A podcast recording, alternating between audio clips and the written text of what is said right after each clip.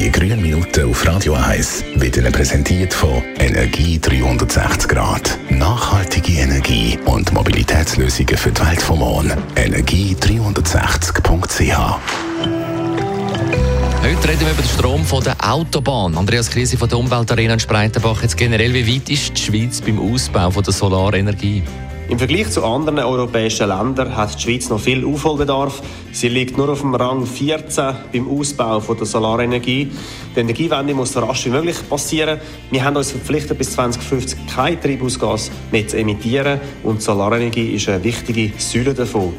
Darum sollten in der Schweiz in den nächsten Jahren 350 Lärmschutzwände entlang von Autobahnen mit Photovoltaik ausgerüstet werden. Warum ist das eigentlich nicht schon lange gemacht worden? Ja, schon vor 30 Jahren sind erste Pilotprojekte lanciert worden. Es hat allerdings zuerst etwas in der Politik passieren.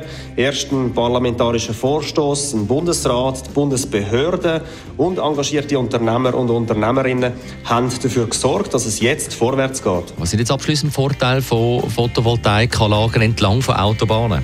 Im Gegensatz zu alpinen Solaranlagen werden sie dort gebaut, wo die Fläche bereits überbaut ist. Solaranlagen in den Bergen werden häufig kritisiert, weil sie das Landschaftsbild verändern. Autobahnen allerdings gibt es schon seit 70 Jahren. Sie gehören zum Bild der Schweiz. Und so können die bereits versiegelten Flächen zusätzlich für Stromversorgung genutzt werden. Achten Sie sich darum, wenn Sie das nächste Mal auf der Autobahn unterwegs sind, wie viel Platz dort für die Solaranlagen zur Verfügung steht. Besten Dank, Andreas Kriesi von der Umweltarena in Spreitenbach.